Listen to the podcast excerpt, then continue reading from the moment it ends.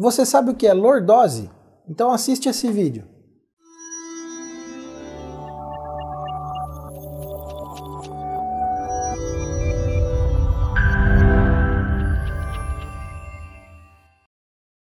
A gente tem algumas curvaturas naturais da nossa coluna, a lordose e a cifose. A lordose é localizada na coluna cervical e na lombar, e a cifose é localizada na coluna torácica.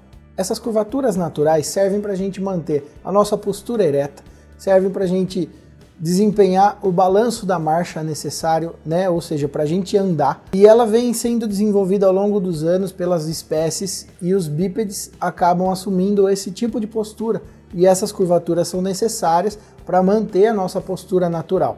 Se você tem alguma deformidade na coluna, alguma alteração de postura, se você tem dores, pode ser que esteja ocorrendo algum desbalanço nessas curvaturas.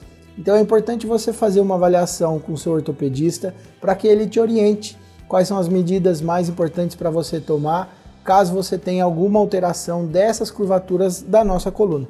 Espero que vocês tenham entendido um pouco mais sobre o que é a lordose, o que é a cifose e que esse vídeo tenha ajudado vocês de alguma maneira. Obrigado pessoal, até a próxima!